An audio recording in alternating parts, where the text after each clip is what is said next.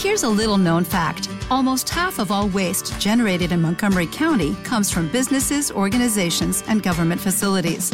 Reducing the amount of waste in your workplace will have a positive impact on our environment.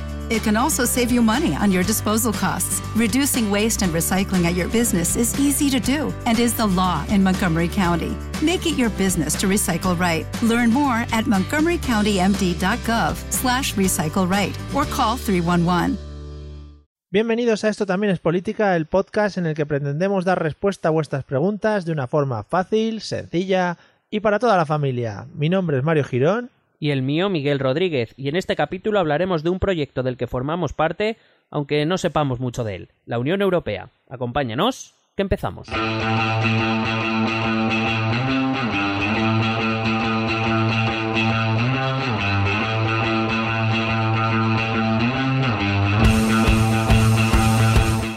¿Qué pasa, amigo? Bienvenidos al episodio número 29 de Esto también es política, el podcast que te saluda como si fueras un colega, pero luego te enseña y es muy didáctico a la par que comprometido con la sociedad. ¿Qué tal, Miguel? ¿Cómo estás? Bueno, loquísimo, me has dejado con esta, Sí, con esta penetración en el episodio. claro, es que me las preparo siempre, especialmente cuando vengo a grabar a los estudios centrales a Madrid. Es que te como la carita. Me gusta mucho por el tema de la colocación de tus papeles, toda la... Sí. Es, es cuando eres consciente de la locura que, De- que llevo yo aquí. ¿no? Sí, sí, de lo que implica esta mierda. Bueno amigos, para los que entren de nuevas, pues aquí hablamos de temas políticos y enseñamos cosas. Y a veces hablamos pues de las cosas que pasan por el mundo, de lo que nos rodea, etcétera, etcétera. Y hoy vamos a hablar de un tema que nos rodea y nos toca bastante de cerca, sobre todo a la gente que vivimos en Europa. Y todo viene a raíz de una serie de preguntitas que nos han hecho a través del mail, si no me equivoco, ¿no? Eh, sí, nos ha llegado un correo de un oyente, Mm, lo cual cada vez que nos llega un correo a mí se me saltó una lágrima sí, eh, que cayó en la arena. Y, claro. y bueno, pues eh, nos ha preguntado a raíz del capítulo de Cataluña, Eh, nos ha hecho preguntas relacionadas directamente con la Unión Europea y mm, nos ha parecido conveniente pues hablar un poco más extensamente, dar un poco a conocer la Unión Mm. eh, a través de, de este episodio. Cuando nos refiramos a la Unión, yo sé que todos vais a estar cantando Lobo Hombre en París por, por debajo, pero no. Amigos, ser un poco serios. Vamos a hablar de la Unión Europea en su, toda su amplitud. Me gustaría hacer una pequeña introducción. Quiero dejar clara una cosa para no engañar a los oyentes.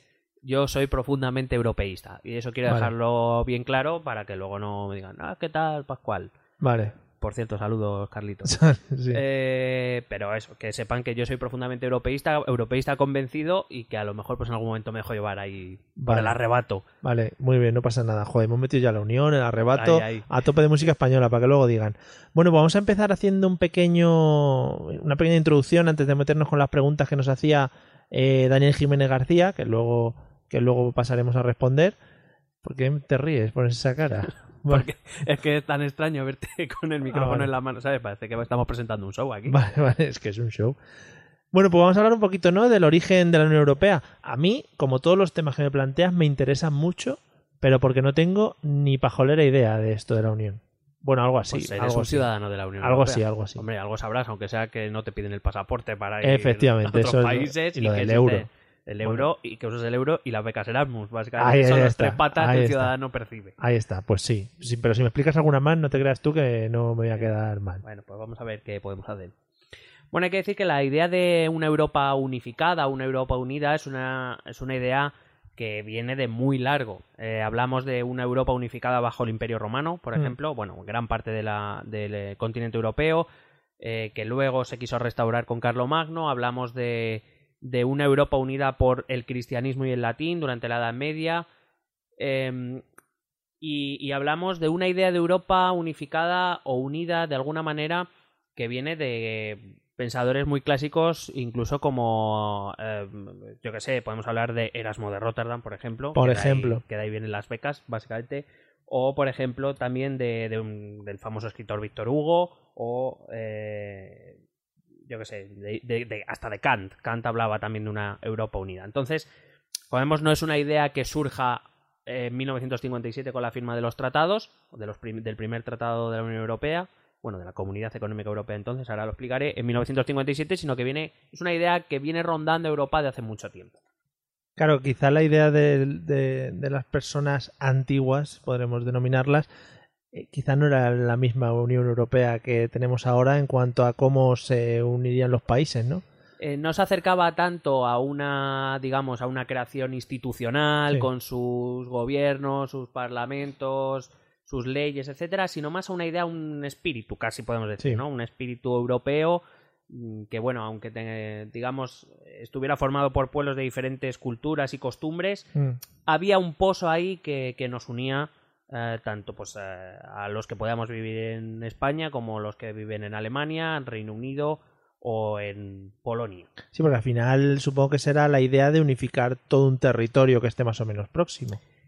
La- la- el- las primeras ideas en cuanto a esta unificación de Europa no se no van tanto, eh, como te digo, a una unificación política, sino una, una unidad casi más te diría que social, en el sentido de Sí. sentirse parte de un mismo espacio Mm. que es diferente a lo que se encuentra pues en Asia, en América o, o en, o en África.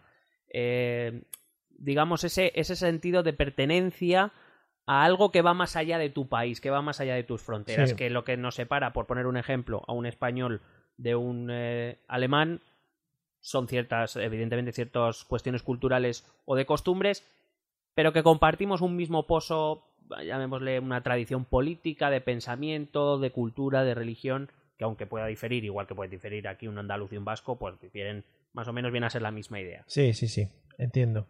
Ahora bien, ¿cuándo realmente nos, se, se propone una unión mm, que va más allá de esta idea casi, eh, pues eso, idealista y, y valga la redundancia?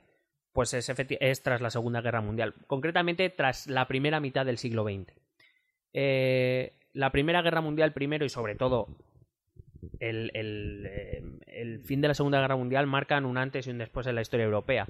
Europa, que hasta, bueno, digamos que hasta principios del siglo XX era el centro del mundo, era quien dominaba el mundo.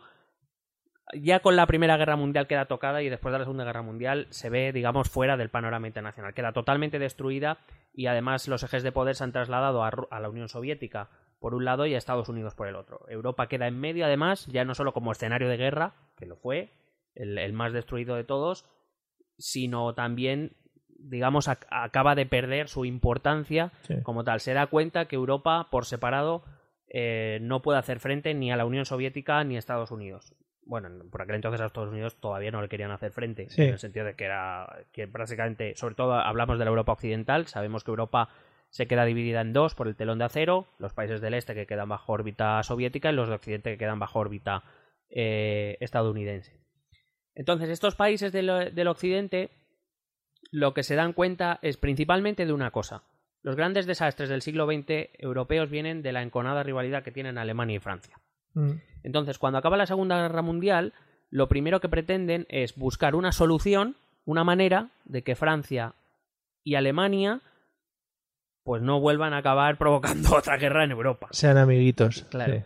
Eh, este es el origen de por qué dentro de la Unión Europea el, el eje franco-alemán es tan importante. Es que Mm. la Unión Europea se crea principalmente, bueno, primeramente, la- el primer objetivo es hacer que Alemania y Francia dejen de pegarse. Sí. Eh, podría explicar miles de causas, pero bueno, básicamente tienen frontera entre ellos y las- los territorios fronterizos, que son ciertamente ricos en materias primas, han sido siempre una causa de disputa entre ambos países. Lo que se intenta es eh, buscar alguna manera de colaboración en la que, pues eso, precisamente esa colaboración impida que se, que se maten y por ende arrastren al resto de, claro. de Europa. ¿Pero la iniciativa nace de, de estos dos países o...? Eh, la iniciativa como tal surge de Francia. Pero hay que decir que, y esa es una de las curiosidades, todo el mundo dice, bueno, eh, la, la Comunidad Económica Europea surge con seis países que son Francia, Alemania, Italia y el Benelux, es decir, Bélgica, eh, Holanda y Luxemburgo. Luxemburgo. Pues es que básicamente el Benelux, que dices tú, bueno, ¿qué pinta ahí el Benelux? Sí. no? Bueno, Bueno, Italia incluso también. Sí. Italia se une, Sí, Italia se une pues, porque dice, venga, yo también. Pero eh, el Benelux es realmente, cuando hablamos de Benelux nos referimos a estos tres países, pero el Benelux es una organización que se crea entre estos tres países, eliminando fronteras para ciertos productos. Es decir, empieza, es un, es un mini germen de la Unión Europea. sí. ¿Vale? Entonces, Em, a imagen y semejanza del Benelux, eh, se les ocurre que a Francia, eh, el proyecto Schuman, se le, se le a pesar del apellido francés, eh, se les ocurre que, dado que su la principal motivo de enfrentamiento son los territorios fronterizos entre Alemania y Francia, la Alsacia y la Lorena, seguro que esto os acordáis del cole, hombre. hombre, hacer un esfuercito, por favor. Bueno, pues deciden crear, deciden probar creando, digamos, eliminando las barreras, las aduanas entre el carbón alemán y el eh, hierro, el acero francés. Digamos, para que no se tenga que pegar por él, simplemente abriendo las fronteras, pues que haya el flujo de uno al otro y de esa manera ya no hay motivo para pegarse, al menos no por esa cuestión fronteriza. Eh, básicamente, las guerras suelen, uno de sus componentes siempre es económico, siempre. Mm. Hay muchos más, pero siempre es económico. Y en este caso, las batallas eh, durante siglos entre Francia y los estados alemanes o la Alemania unificada después es por los recursos que hay justo entre medias. Si se abre un comercio entre ellos, una, digamos, una cooperación entre ellos, por lo menos hacen desaparecer uno de los principales motivos de, guerra. Entonces, toman como idea el Benelux, y entonces el Benelux, Francia, Alemania y, e Italia en 1951 crean lo que se conoce como la CECA, que es la, eh, Confederación Europea del Carbón y del Acero. Mm. Con estos solo dos productos crean un mini mercado común, sin, sin aduanas entre esto, entonces ven cómo va el, temario. Con el paso de los años, no te rías. Seguramente en la reunión dijeron, vamos a ver cómo va el temario, un poquito con esto, y ya a partir de ahí vamos tirando, colegas. Vale. Paralelamente, Paralelamente a esto, también hay que decir que internacionalmente se crea la ONU en 1949, mm. eh, se crea la OTAN, eh, decir, se van creando organismos internacionales porque, evidentemente, tras la Segunda Guerra Mundial, el pifostio que se montó, eh, parece necesario crear instituciones que, digamos, favorezcan la colaboración, donde se puedan discutir los los temas em, que pueden provocar guerras, ¿no? Sí. Eh, estos temitas delicados, pues que haya foros donde se puedan discutir, donde haya terceros que puedan mediar, para no volver a llegar a eso. Claro. Entonces, em, a raíz de esto, y viendo que la colaboración parece que va surtiendo efecto, pues eh, se pretende crear digamos, ir un paso más allá. No solo dejarlo en, el carbón y el acero, sino aumentarlo a más cosas. Crear un mercado entre estos seis países sin aduanas.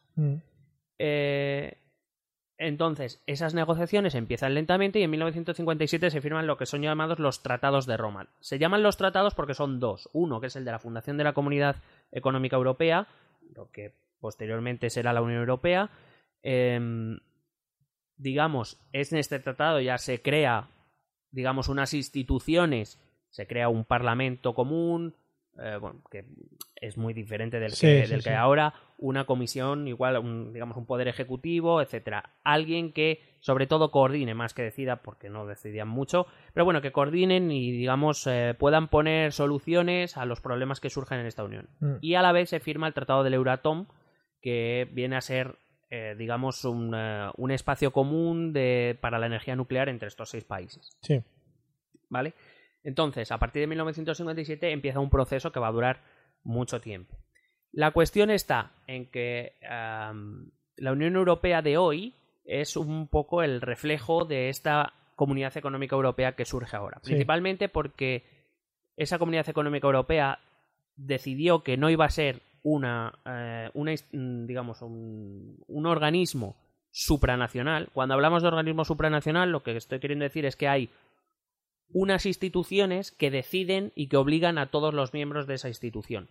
Eso los, los estos seis países decidieron que eso no iba a ser así, porque, porque a saber lo que iban a decidir, ¿no? Claro.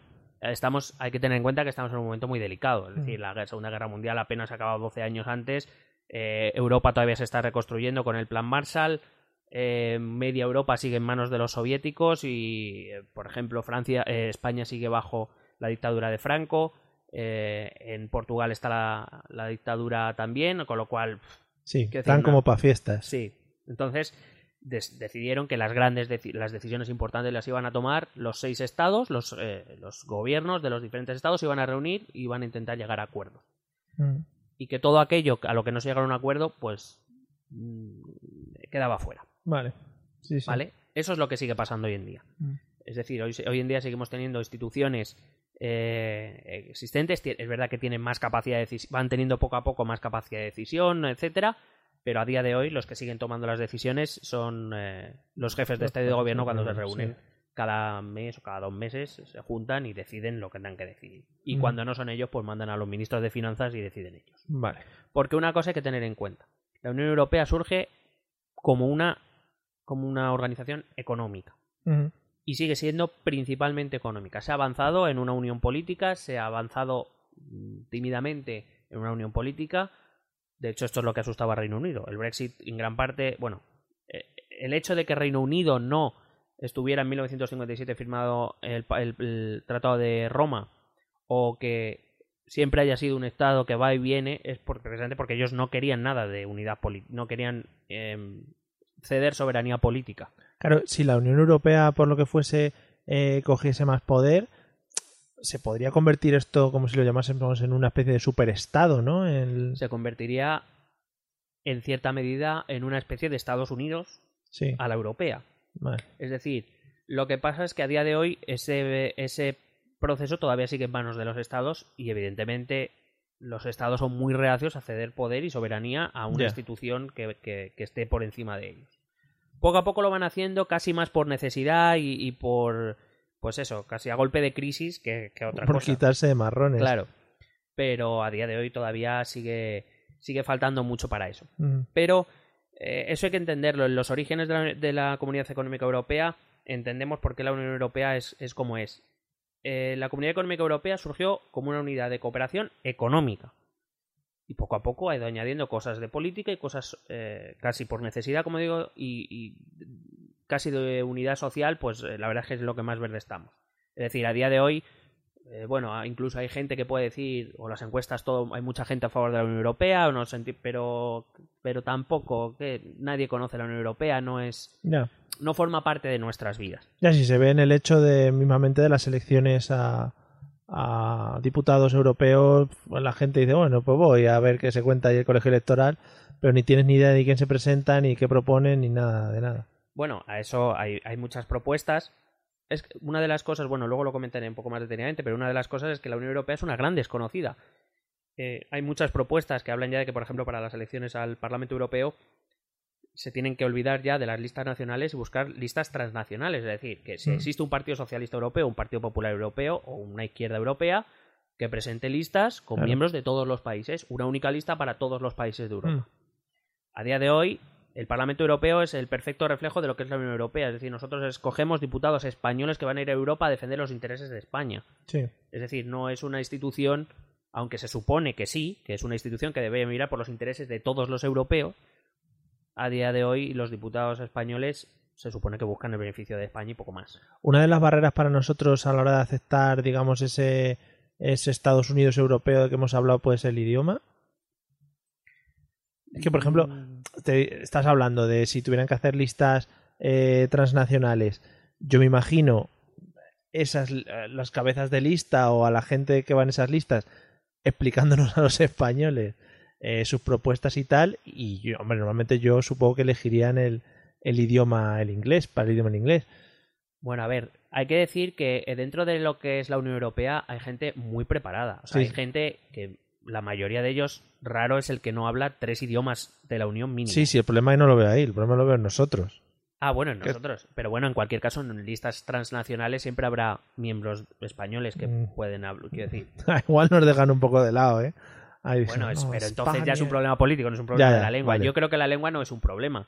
Mm. Eh, es más, creo que, aunque es verdad que aunque en España somos muy pesimistas en general, creo que en Europa en general se ha avanzado mucho. No, sí, yo creo que en en España ese- se está en mejorando el tema es de verdad que no somos los mejores hablando inglés, pero No. bueno, creo que poco a poco nos vamos defendiendo. Mm. Creo que, que- que, oye, cada vez los, la, la- la gente joven, mucha gente joven que sale ya con dos y tres idiomas, Sí, sí. o sea que creo que el, el idioma no sería un problema y, repito, siempre es difícil, por ejemplo, que un europarlamentario sepa polaco, pues lo puedo entender, Sí. salvo, pero bueno, siempre habrá miembros de lista polacos que puedan hablar con su, con su gente. Claro. Y ya te digo que acabo, he estado ahora en diciembre en Polonia y raro es el que no chapurre al inglés también, o sea que Muy bien. siempre hay siempre hay medios. Yo creo que ese no sería el problema. Está el problema es que uno de los problemas desde mi punto de vista, repito, soy muy europeísta, es que no pensamos o no se piensa como Unión Europea, sino se sigue pensando Sí. en clave nacional. Sí, sí, sí.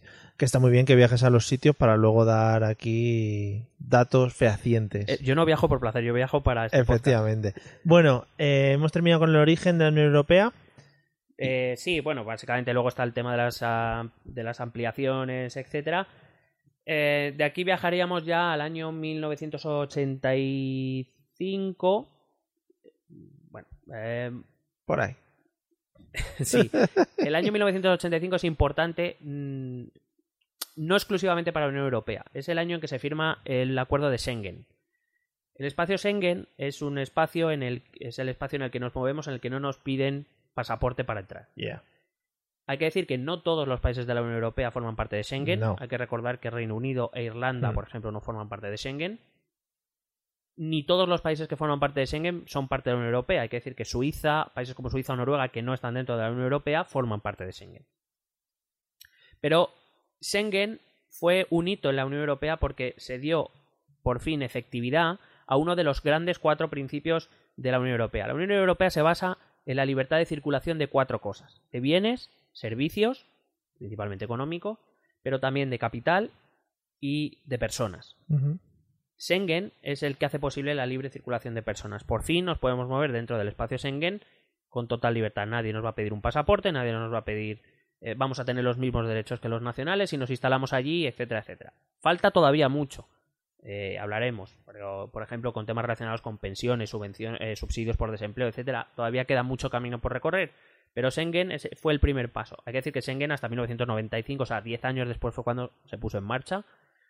Y a día de hoy, por ejemplo, todos los países que se, que se adhieren, bueno, desde el 92, eh, todos los países que se adhieren a la Unión Europea tienen obligación de, haber firmado, si no lo han hecho ya, el, pacto de, el acuerdo de Schengen. De ahí pasamos a 1992. Estoy explicándolo todo muy rápido. Sí, Ya, sí, o sea, para no si tenéis más interés, podéis contactar con nosotros. En 1992 se firma el Tratado de Maastricht. Eh, recuerdo un título de un libro, no sé si era de Alfonso Usía, fantástico, que era Maastricht Jesús. Eh, el Tratado de Maastricht es el cambio. Es decir, dejamos de ser una comunidad económica europea para ser la Unión Europea. Es decir, eh, la Unión Europea implica no solo la unión monetaria, que es lo que más nos ha llegado, lo que más nos ha afectado probablemente, que es eh, la adopción de una moneda única, que poco después se llamará euro, Mm. sino que es la intención clara de que para que eso se pueda producir se necesita, sin ningún género de dudas, ampliar la integración política. Es decir, se empieza a ceder soberanía más allá de lo previsto hasta ese Sí. momento.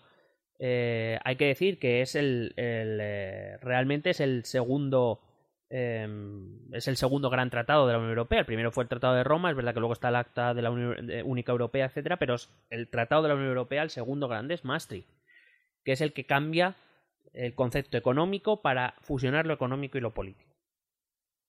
Em, además de esto, por ejemplo, es cuando se, se crean políticas de seguridad común, por ejemplo, cosa que en la Unión Económica, en la Comunidad Económica no, no venía. O, por ejemplo, se inician los procesos de cooperación judicial y policial dentro de la Unión. Es decir, vamos a una Unión que va más allá de una simple eliminación de aduanas, por Sí. decirlo de algún modo.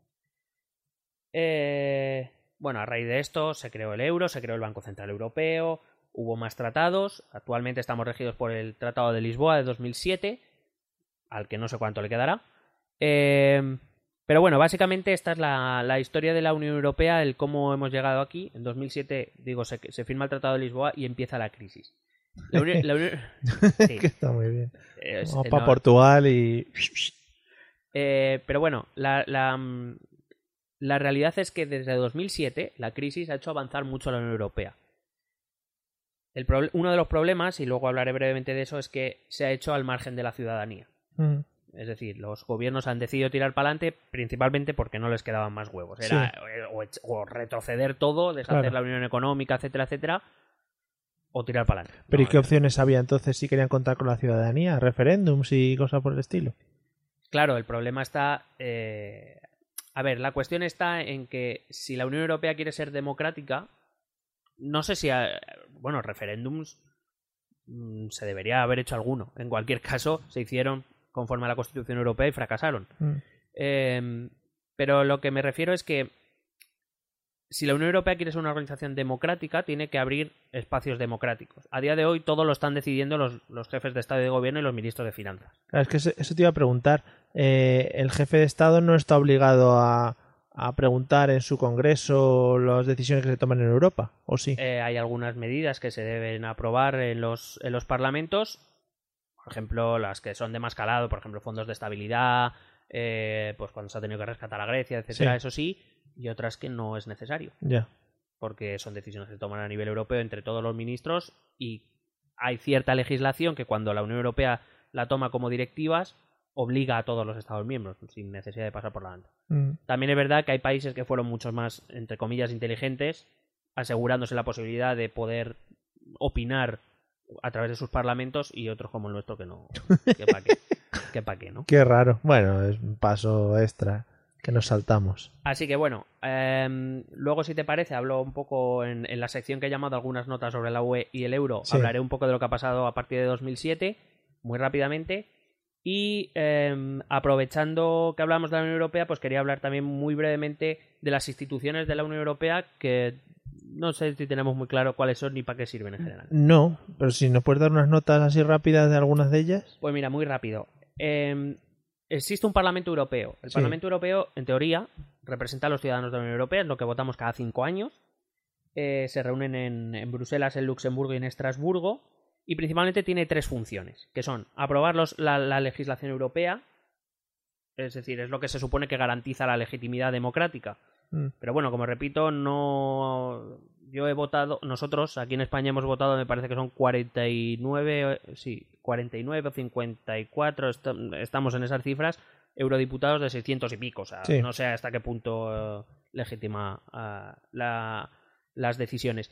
Es verdad que eh, poco a poco han ido ganando algo de peso, algo de importancia dentro de la Unión Europea. Al principio no tenían nada. Eh, ahora son elegidos directamente por los ciudadanos también, pero le falta mucho para ser un, parla- un, digamos, un Parlamento Europeo que realmente represente la soberanía de, la- de Sí, los sí, ciudadanos sí. europeos. También es verdad que ejerce el control, se supone, sobre, eh, sobre el, eh, la comisión, que es el poder, lo que sería un gobierno, ¿vale? No llega a serlo, pero digamos, para que nos entendamos. Pero bueno, eh, aparte de eso, se supone que también es el que da el último visto bueno al presupuesto europeo, pero vamos, que eh, cuando llegan los presupuestos y eso, eso ya está más que negociable, Ya. sirve de poco. Por eso digo que le falta ese tinte democrático que, que, que falta. la- Sí, sí, no, y que además yo cre- creo que no somos muy conscientes de que eso existe y de que se están tomando decisiones allí. Sí, de, de hecho, eh, por ejemplo, son muy recurrentes las quejas de ser Parlamento Europeo, vas a, a no hacer nada y cobras un pastizal, viajas Sí. en primera, etcétera. Yo no digo que no cobren un pastizal, cobrarán lo que hayan acordado que cobren, etcétera, que puede ser más, menos y discutible lo que tú quieras, pero que se hace, que allí se trabaja, te digo yo que sí, que sí se trabaja. Más allá de los Nigel Faras, estos Sí, que sí, van a- un poco a ver sí, obvio. el segundo sería el Consejo Europeo, perdón, el Consejo de la Unión Europea, que no es lo mismo. Consejo de la Unión Europea, que es la principal instancia de decisión de la Unión Europea, ¿vale? Y es el órgano en el que se reúnen los ministros de los diferentes gobiernos. Sí. Eh, la presidencia es donde están representados los Estados miembros a través de sus ministros. Dentro del Consejo Europeo, pues están eh, el ECOFIN, que es donde se reúnen los ministros de finanzas, luego están los reuniones de ministros de interior, de ministros de medio ambiente, etcétera, etcétera. Luego cada, cada sector tiene su, su propio, digamos, su propio consejo. Pero todos forman parte de lo mismo y es lo que cada seis meses eh, va pasando esta presidencia rotatoria, que por cierto yo no sé, a España le debe tocar en cuatro o cinco años. Ahora mismo me Sí. parece que es Malta, ¿es Malta? Estuvieron en Malta reunidos hace poco. Sí. Es Malta la, la presidenta y cada seis meses va pasando a un Estado miembro. Ah, bueno, claro, luego cuando nos toca es cuando serían esos chochos aquí en España que se bloquean ciudades porque vienen aquí a reunirse y todo. es, una locura. Sí, sí. No, no, eso. No, no pasa en Barcelona o algo así la última vez que, que bloquearon la ciudad. Bueno, esta es una nota, amigos, que os dejo ahí. Eso no por- fue por la OTAN. Pues, pues también, igual. una cosa de esas. O por el Papa. Bueno, básicamente estos son los... Sí, bueno, pues el Papa fue en Valencia. Sí. Dos veces. Eh, em, estos básicamente, cuando se reúnen a nivel ministerial, son los que toman decisiones de verdad. Son los que deciden... Vamos, obviamente van con instrucciones de los jefes de, Sí, sí, sí. de gobierno. O sea, no, Claro. no es que tomen eh, eh, decisiones por sí mismos. Es decir, vienen como representantes de un gobierno, por tanto del Estado miembro, y son los que son los que más o menos toman decisiones. Dentro de, de, del Consejo de la Unión Europea eh, es importante, y seguro que habéis oído nombrar, el Eurogrupo. El Eurogrupo son los, es la, la reunión de los ministros de Economía y de Finanzas de la zona euro. Porque hay que recordar que no todos los países de la, de la Unión Claro. Europea son parte de la zona euro. 19 de los 28 países actualmente, 19 de los 27 en un futuro veremos si próximo o lejano, eh, forman parte del Eurogrupo. Claro, esos al final tendrán que tomar unas decisiones específicas en función de la moneda. Exacto. Y lo- no quieren que se enteren los demás. Y dicen, no, vengáis. Bueno, Porque una, de- tampoco una de las, mucho. una de las grandes controversias con Reino Unido fue precisamente esa. Reino Unido decía que, que eh, aunque ellos no fueran parte del euro, las decisiones que se tomaban como parte del euro Claro. les afectaban a ellos y que por tanto debían tomar decisiones. Sí, me- El Eurogrupo le dijo que no, porque Claro. ellos tenían su moneda, que tomen decisiones sobre moneda, nosotros tomaremos decisiones sobre la nuestra. Ese es uno de los grandes problemas de la Unión Europea, que Vaya, qué listos. La tercera, el tercer organismo es la Comisión Europea, que es, eh, digamos, el gobierno Sí. y es, digamos, el que tiene la iniciativa. Eh, dentro de Europa es eh, el que trata un poco de comerle la cabeza a los diferentes Estados miembros para llegar a acuerdos. Hay que decir que todos los miembros de la Comisión Europea han formado parte de los gobiernos de sus distintos países y hay un miembro de cada país a los que se le llama comisarios, un miembro de Mm. cada país miembro dentro de ese gobierno, por decirlo de algún modo. El cuarto sería el Tribunal de Justicia de la Unión Europea, que, pues bueno, básicamente... Para está- impartir justicia. que está para impartir justicia, para defender la justicia europea, son, es el que resuelve los, los conflictos dentro de la Unión Europea. Hay que decir que está formado también por un 28 jueces, uno de cada país miembro de la Unión Europea, que lo nombran los gobiernos. Eh, tenemos un Tribunal de Cuentas, tenemos nuestro Banco Central Europeo, que es básicamente ahora mismo el que toma decisiones sobre el tema económico.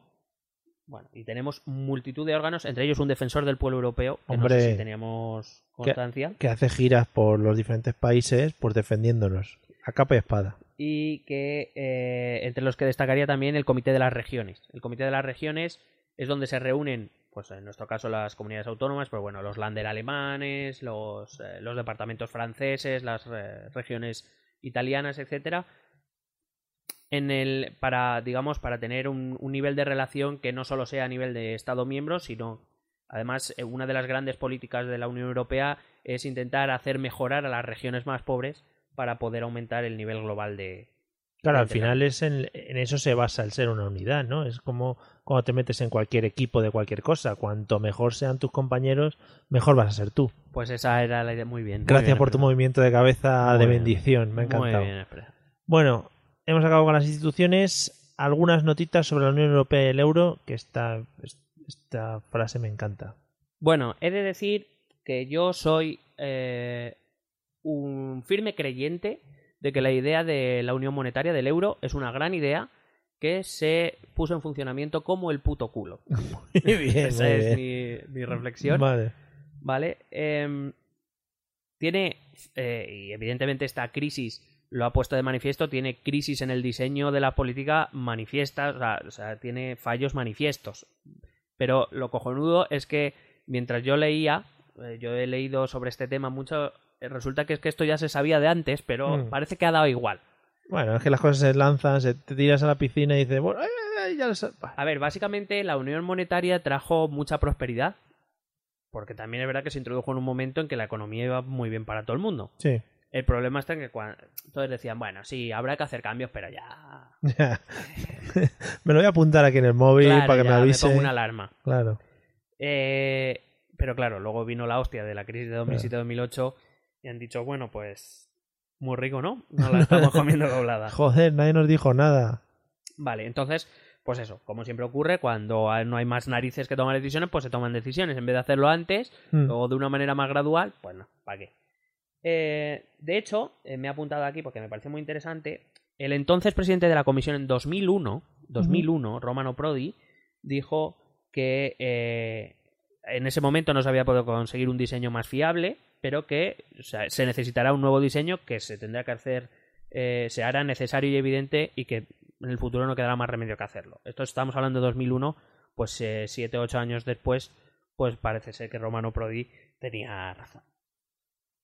Además, la Unión Europea tiene una, una, una, una cuestión que a mí también me exaspera. Yo soy muy firme defensor de la Unión Europea, pero también muy Hombre, crítico. claro.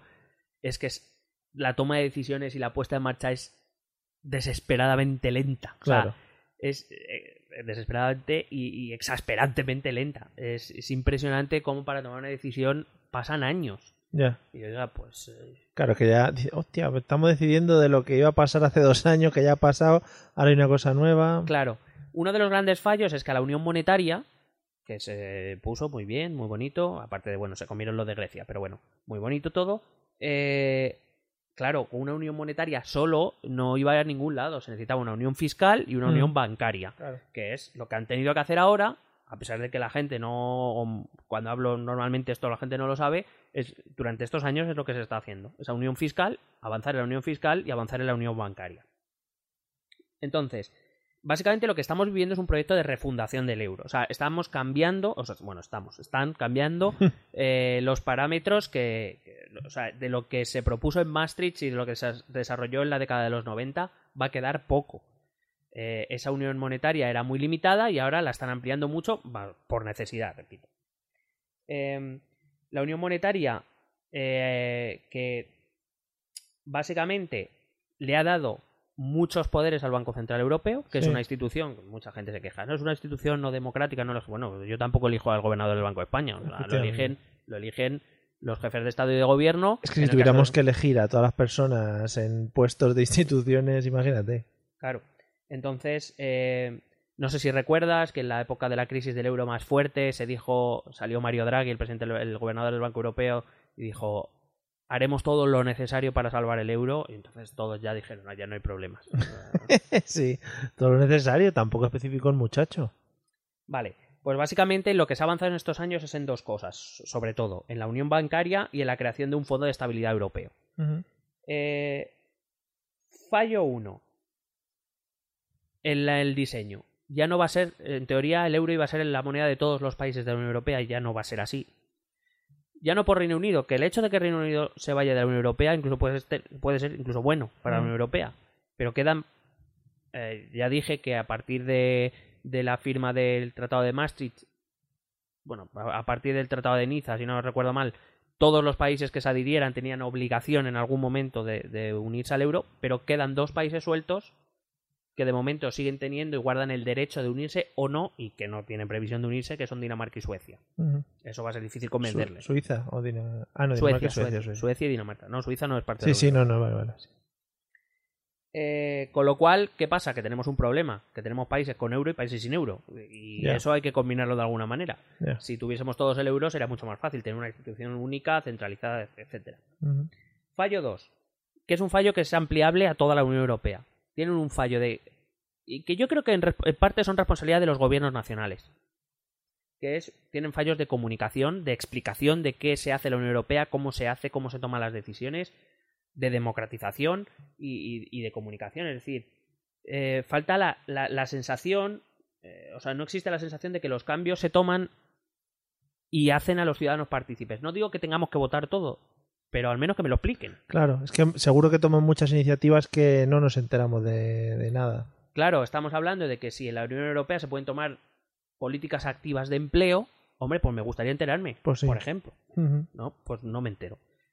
Por, por, eh, cuestiones de la Unión Europea y por cuestión de los gobiernos nacionales, o por lo menos yo con el mío, el español, Claro. yo así lo, lo, lo percibo. Em, básicamente, ¿qué es la unión bancaria? Muy rápido. La unión bancaria es que en vez de que cada país supervise sus bancos, después de la hostia de 2007 y 2008, cualquiera, que nos lo digan a nosotros, que Mm. nos ha costado 60.000 millones, Ujú. pues lo que va a hacer es supervisarlo todo el Banco Central Europeo. Que por cierto, en contra de lo que dice la mayoría de medios de comunicación, el Banco Central Europeo va a supervisar todos los bancos, todos, los grandes y los pequeños, que es que dicen que solo los grandes, no, los grandes y los pequeños. Eh, lo han hecho el Banco Central Europeo durante estos años, lo que ha estado haciendo es ver los balances de los bancos, en que estaban mintiendo, cosa que aquí el Banco de España y los gobiernos ñam ñam, ver qué calidad tienen sus activos, no si son eh, hipotecas basura y estas cosas, que también ñam ñam ñam ñam, y, eh, y les ha hecho test de estrés, lo que esto lo Sí. todos los medios, test de estrés, que básicamente en situaciones que tal, cómo reaccionaría el banco, cómo podría salir, etcétera, etcétera, con sus propios medios, sin que haya que pedir 60.000 millones para pagar el agujero. ¿Por qué? Porque no hemos supervisado una puta mierda. Claro, yo creo que aquí en, en el tema ese, yo que estaba metido en el tema trabajo bancario, lo que peor lo han pasado al final han sido los trabajadores que se han tenido que someter a todo este tipo de test y han tenido que adaptar un montón de sus trabajos para que cumplan todos esos test de la Unión Europea que si esto se hubiera hecho a priori no hubiéramos tenido que pasar por todos estos rollos. Claro, es que una de las grandes, eh, para mí, ¿eh? una de las grandes ideas de la Unión Europea, algo que nos viene bien, concretamente a España, uno de los que mejor, es precisamente este control superior Sí, sí. que, que, que nos obli- que obliga, que nos obliga como país a, a responder. Es decir, lo que se pretende es que si tú España, por poner el ejemplo de España, o Grecia, que, que ese sí que lo estamos viendo, tú, tú haces una puta mierda en tu país, lo que está claro es que no lo vamos a pagar los demás. Sí, En Estados Unidos, de América, esto se ve muy bien. Eh, el gobierno federal tiene prohibido ayudar a estados. Mm. Si el estado ma- mal administra sus recursos, es su problema. claro. Pues esto viene a ser un poco parecido. Es decir, nosotros desde la Unión Europea vamos a supervisar, vamos a ver que no te está- las estás comiendo, que estás cumpliendo tus funciones, Mm, pero si luego tú haces lo es tu problema. claro. Eso es uno de los grandes problemas, porque claro, eh, también se pretendía crear un fondo europeo de garantía de depósitos. Aquí en España, por ejemplo, los primeros 100.000 euros sabes que están eh, avalados por el Estado y, y si pasa algo con el banco, si el banco quiebra, hasta 100.000 euros te lo reponen ese seguro. Mm, A partir de ahí ya te jodes.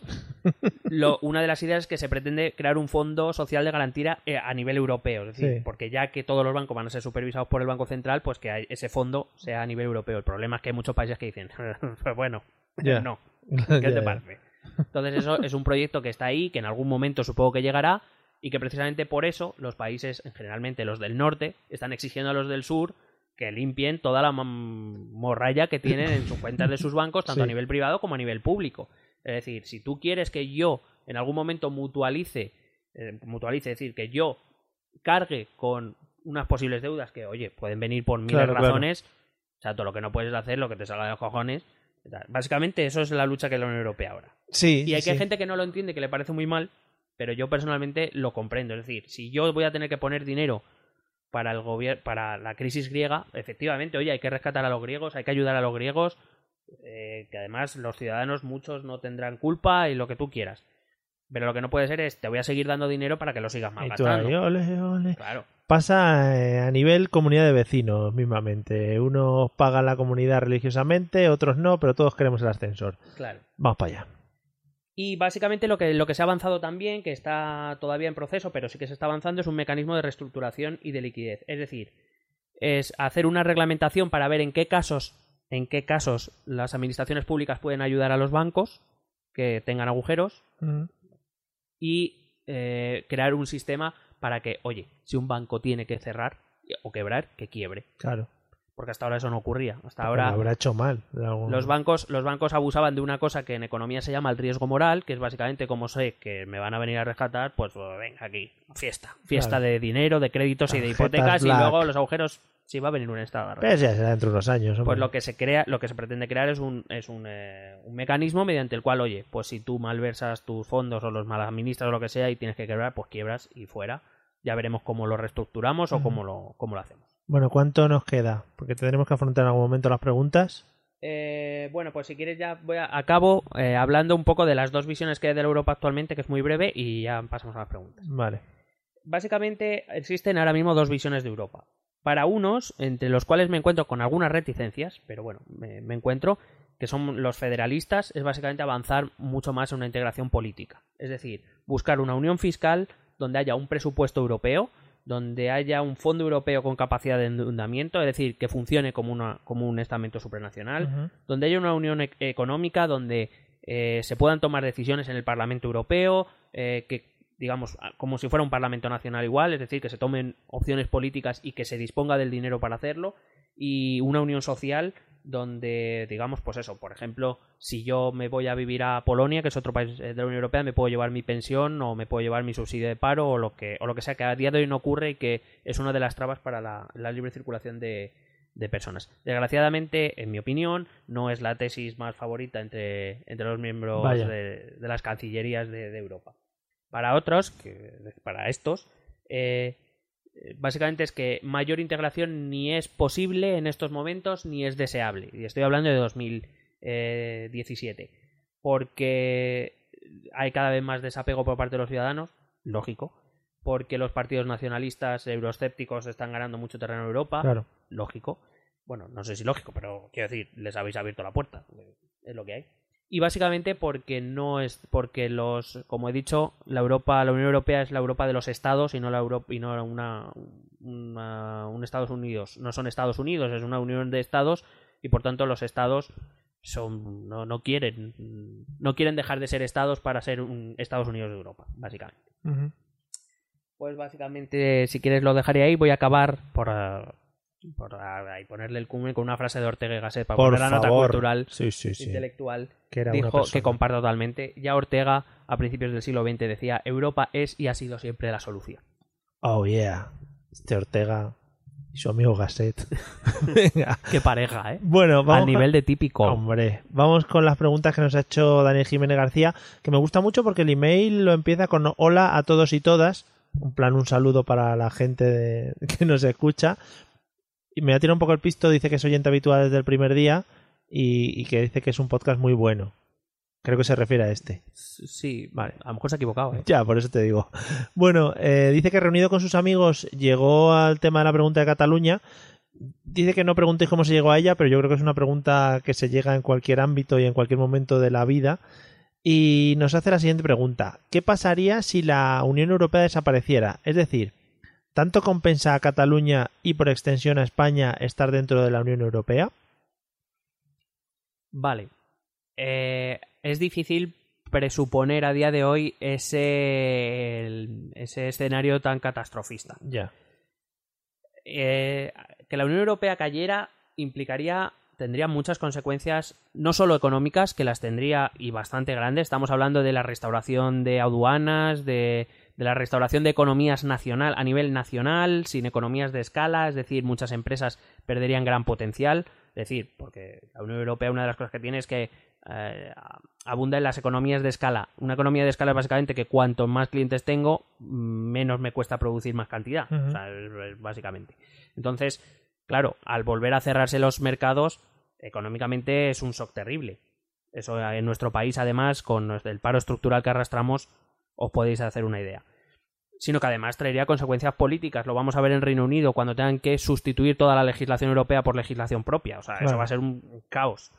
Eh, y a nivel social. Es decir, estamos hablando de que nosotros estamos disfrutando de una Europa abierta en la que podemos viajar, relacionarnos, irnos con una beca de Erasmus, irnos a trabajar a otro país, etcétera, etcétera, o disfrutar de ciertas ayudas y de eso lo perderíamos.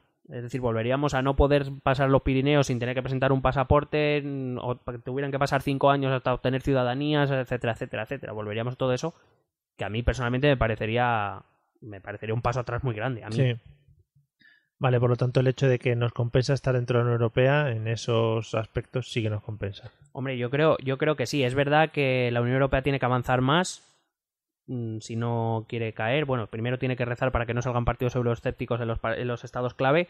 Y segundo, tendrá que avanzar en algún momento. A lo mejor no es el momento ahora, pero tendrá que avanzar si quiere mantenerse en este estatus, claro. Y lo mismo para Cataluña. Eh, amigos, recordemos que la beca Erasmus es para irse a estudiar, ¿eh? ya que ha salido el tema, para irse a estudiar.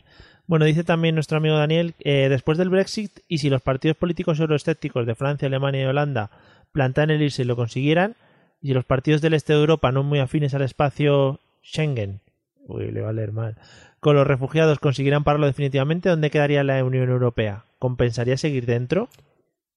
A ver, po- poco a poco. eh, eh, lo de Francia me lo vas a tener que volver a repetir, pero básicamente eh, hay una cosa ya en la que no estoy de acuerdo del planteamiento de partida.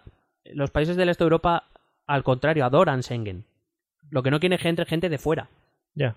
O sea, polacos, rumanos, húngaros, búlgaros, les encanta Schengen. Pueden ir a todos los países del occidente sin necesidad de presentar pasaportes, pueden llevarse sus...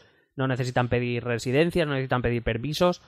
eh, Claro, yo creo que se refiere que si eh, los, pai- los partidos políticos euroescépticos triunfan dentro de sus propios países y deciden irse, eh, si se van países como Francia, Alemania y Holanda de la Unión Europea, que si eso queda un poco como bailando. Hombre, evidentemente, volvemos a lo mismo. El origen de la Comunidad Económica Europea son Francia y Alemania. Son los ejes de la Unión Europea. Eh, que se vaya a Holanda, que son los primeros que tienen elecciones, primero habría que verlo y segundo, yo creo que no sería tanto golpe. Que se fueran Alemania y Francia, desde luego que sí. Ahora bien, no veo que eso pueda ocurrir en Alemania y donde más opciones hay que puede ser en Francia, cada día soy un poquito más optimista y eso es un peligro porque yo seguro que la cago, ¿sabes? Ya, Pero sí, ya nos ha pasado un par pero, de yo- veces. pero yo cada día soy un pelín más optimista en que eso no, no va a ocurrir. En cualquier caso, sí, si Francia y Alemania se fueran, eh, la Unión Europea no tendría mucho sentido. Ahora bien, si por lo que fuera se alineasen los planetas y el resto de países man- siguieran manteniendo una unidad de ese tipo, sigo creyendo que estaríamos mejor dentro de una unión, eh, aunque fuera menor. Vale. La última pregunta que hace en este primer mail es, esta es muy sencilla, la tienes que responder rápido, es, ¿he hecho muchas preguntas? Sí, Vale. Y la- nos manda otro pero email. nos encanta Sí, contestarlas. sí, en respuesta dice, realmente las preguntas más claras o las que me faltan son, ¿qué hace la Unión Europea por mí, currante de a pie, y qué hago yo por la Unión Europea? Bueno, a, a esto podría em, contestarte con un símil que es qué hace el gobierno por ti, el gobierno de España, y qué haces tú por el gobierno de España. Tú me dirás, pues el gobierno de España me hace leyes y yo pago impuestos. Sí. Básicamente, parte de esos impuestos son transferidos a la Unión Europea y parte de la legislación española eh, es, es aceptar lo que viene de Europa. Con lo cual, a partir de ahí sí. Aparte de eso, cosas más directas. Hemos hablado de la falta de fronteras, la movilidad, de que tú puedes poner un negocio en cualquier país europeo que tú quieras sin necesidad de, eh, de, mucho papeleo. eh, las, las becas Erasmus, las becas a cualquier, por cierto, eh, la Unión Europea tiene becas para estudiantes o licenciados para ir a trabajar allí durante un tiempo. Eh, si la Unión Europea avanza, pues iremos hacia una que tú podrás llevarte tu subsidio, que tú podrás, bueno, eso habrá que irlo viendo. Y principalmente lo que hace la Unión Europea, desde mi punto de vista, y lo que más me afecta a mí, aunque no me dé cuenta, hay que decir, no es algo tangible, es que el gobierno español, las instituciones españolas están controladas por alguien por encima. Vale, sí, eso da mucha seguridad. Eh, bueno, dice que si fuera de la Unión Europea no podría hacerlas, pues evidentemente todo el tema de impuestos. es No, no, evidentemente. A nivel de impuestos me beneficia, me perjudica, pues lo mismo, si dinero se Mm. está... De momento tú pagas mucho más impuestos por lo que hace el gobierno español que por lo que re- representa la Unión Europea. Y por último, tiene como así una fijación, eh, la última pregunta es, ¿y si se va a Francia? Pues si se va a Francia, mm, repito, pues será un golpe duro. Mm, habría que ver la posición de Alemania. Pero bueno, eh, si se va a Francia, supongo que volveríamos a lo de siempre. Francia puede salir de la Unión Europea, pero a lo, lo más probable es que se llegar a algún tipo de acuerdo, porque claro, Nos dejan aislados. claro, la Portugal Unión. y nosotros nos volvemos a quedar aquí, ¿sabes? No. Pues nada. Bueno, eh, estas son las preguntas de Daniel y luego por Telegram Sergio eh, R. Solís nos preguntaba por el tema de la defensa común y la inmigración fronteriza. Sí, creo que ese es. eh, bueno, la defensa común es un tema que se ha puesto ahora muy de moda, ahora que vino Trump y puso en duda la OTAN. Claro, pues muchos federalistas europeos han dicho, bueno, ya organizamos nuestro ejército ya o vamos Sí, a seguir dependiendo de Estados Unidos. A pesar de que el vicepresidente Mike Pence estuvo ayer, me parece, bueno, el lunes 20 en, en Bruselas diciendo que ellos Don't worry. que es verdad que van a- que deberían poner un poco más de pasta a los socios de la OTAN, pero que en principio la OTAN sigue siendo válida. Pero bueno, yo creo que es que el gobierno americano ha decidido que fuera de Estados Unidos van a decir lo que quieran y van a pasar un poco de Ya. Trump, entonces veremos. Eh, es verdad que la Unión Europea tiene un gran déficit que es la. eh, Evidentemente, al eliminar las fronteras internas, lo que quedan son fronteras externas. Nosotros, España, lo sufrimos, pero como otros países como Portugal, Italia o Grecia, nos hemos, somos ahora frontera exterior de la Unión Europea y es verdad que aún así sigue en manos de, de los estados la defensa, el, el control, la coordinación y todo eso. Entonces, creo que si se decide poner una frontera común europea, todos los países deberían ayudar de una u otra manera a, a esta defensa. Es verdad que los, los países del centro y de norte de Europa dicen que haya películas, que a ellos no le, claro, a ellos les llega Claro. ya lo último. Pues igual. Como Pero- las comunidades de vecinos con el ascensor, Claro, la de abajo no quiere. pero, pero es verdad que, que oye, pues eh, si la frontera es común de todos, pues todos deberíamos defenderla, Claro. evidentemente. Por cierto, se me ha olvidado eh, tres, una notita rápida, que Mm. es eh, una pregunta que me acaba de venir a la cabeza, que seguramente muchos se preguntan, ¿por qué España pinta tampoco la Unión Europea? Siendo, siendo y después de que se vaya al Reino Unido, el tercer país eh, del euro y el, el cuarto de la Unión Europea. Eh, bueno, yo voy a decir tres pinceladas. Primero, porque en este país la Unión Europea no es una política de Estado. Aquí sigue habiendo rivalidad partidista por la Unión Europea. Claro. A pesar de que incluso PP y PSOE han alcanzado muchos acuerdos, sobre todo en la primera parte, en la década de los 90, ahora ya es motivo de conflicto. Mm. Que si tú la Unión Europea eres un pelele, que si tú no hiciste nada, que si, eh, si viene siendo, o que o me da igual, o Ciudadanos que hay que dárselo todo a Europa, o Podemos que hay que quitárselo todo a Europa. Me da Sí. igual. No es, no es una política unificada, eso es un problema. Segundo, tenemos una falta de representación grandísima. En España nos ha sudado los cojones meter a gente. Fíjate que Italia, Italia con todos los problemas que arrastra, tiene al presidente del Parlamento Europeo es italiano, Tajani. El presidente del Banco Central Europeo es italiano, Draghi. Mm. Eh, la alta el alto comisionado para la política exterior es italiana, Federica Mogherini. ¿Cuántos españoles hay? Ninguno. Tenemos un juez porque, nos, porque no hay Por juegos, no sí, juegos. Eh, nos toca una presidencia cada seis, eh, una de esas de seis meses porque es rotatoria. Teníamos un asiento en el Consejo Centra- del Banco Central Europeo y lo hemos perdido, lo perdimos por tontos perdidos. Claro, luego llegamos y queremos poner a Guindos, a. The Guindor, De Guindo. a De Guindos lo queremos poner del presidente del Eurogrupo y han dicho Claro, que Tururú. Y claro. el que ponen un holandés. Holanda, Finlandia, estos países han salido. Polonia, que ha puesto a Donald Tusk como presidente del, del Consejo Europeo. Van metiendo a- sus su gentecilla y nosotros. eh, nos da Eh, igual, da hemos igual, hombre. somos España. Sí, ya veremos, ya nos arreglarán. Claro. Y la tercera es básicamente tenemos falta de iniciativa. O sea, no he visto que España llegue a un Consejo Europeo, a un tal y presente cosas. Oye, queremos esto. ¿Para qué? Pues está muy bien. No, la culpa es de Merkel, no, bueno, no, y de quien le deja. ¿no? Digo yo. Sí, sí, a ver, señores. Tenemos por una, favor. tenemos una falta de liderazgo total. o sea, Atiéndanme, no- por favor, que no me escuchan. Y además creo que te voy a decir una cosa, que España debería jugar un papel más importante ya no solo por su importancia económica, sino por dos razones. Una, porque España es uno de los países que más apoyo todavía tiene la Unión Europea, que Sí. ya es difícil. Y segundo, porque además en este momento me parece que somos el país, junto con Portugal, que menos eh, problemas o, o que, que consideramos la inmigración como un problema de los que menos. Que ya deberían la Unión Europea apoyarse un poquito en eso con la que le viene encima. Sí. Pero es que aquí se ve que no. Lo de no hacer nada es muy. Pues sí, es muy típica el hispanis, amigos. Y yo sé que sé, si no te has dejado nada por ahí entre tus papeles. Seguro me deja algo, pero ya paso. muy bien.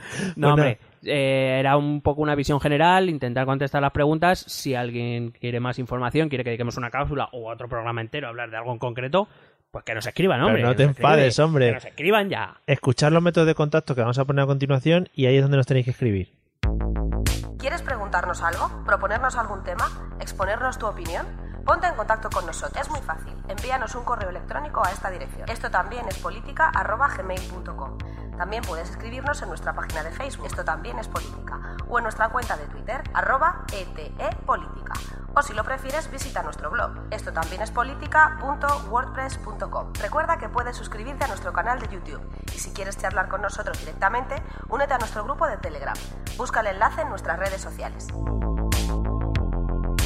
Porque tú también formas parte de Esto también es política. Bueno, ya que lo habéis escuchado tan atentamente y los habéis apuntado en vuestros smartphones, pues nada, aquí terminamos el episodio. Yo quería lanzar una pregunta al aire, la dejo ahí y por favor nos contestáis. Los telegramers, sobre todo. ¿Tú crees que todo esto que he contado puede tener algo que ver con nuestra mala trayectoria en Eurovisión? Claro, eso te iba a decir. Nos hemos dejado la pregunta más, eh, más trágica. ¿Qué pasaría con Eurovisión? No, pero esto ya la contestamos, ¿no? ¿Qué? En otro programa. Sí, ¿no? Eurovisión no sufre porque Ah, es verdad, otra, va por otro rollo. Es verdad, es verdad. Uf, me has dejado más hasta Israel en Eurovisión. y Australia. Me has dejado más tranquilo. Pues nada, amigos, gracias por escucharnos. Esperamos que os haya servido y que podáis, yo que sé, hacer un trabajo de sociales para el colegio de vuestros hijos. Nos vemos en el próximo episodio, ¿vale? Nos veremos. Venga, pues hasta luego. Un besete.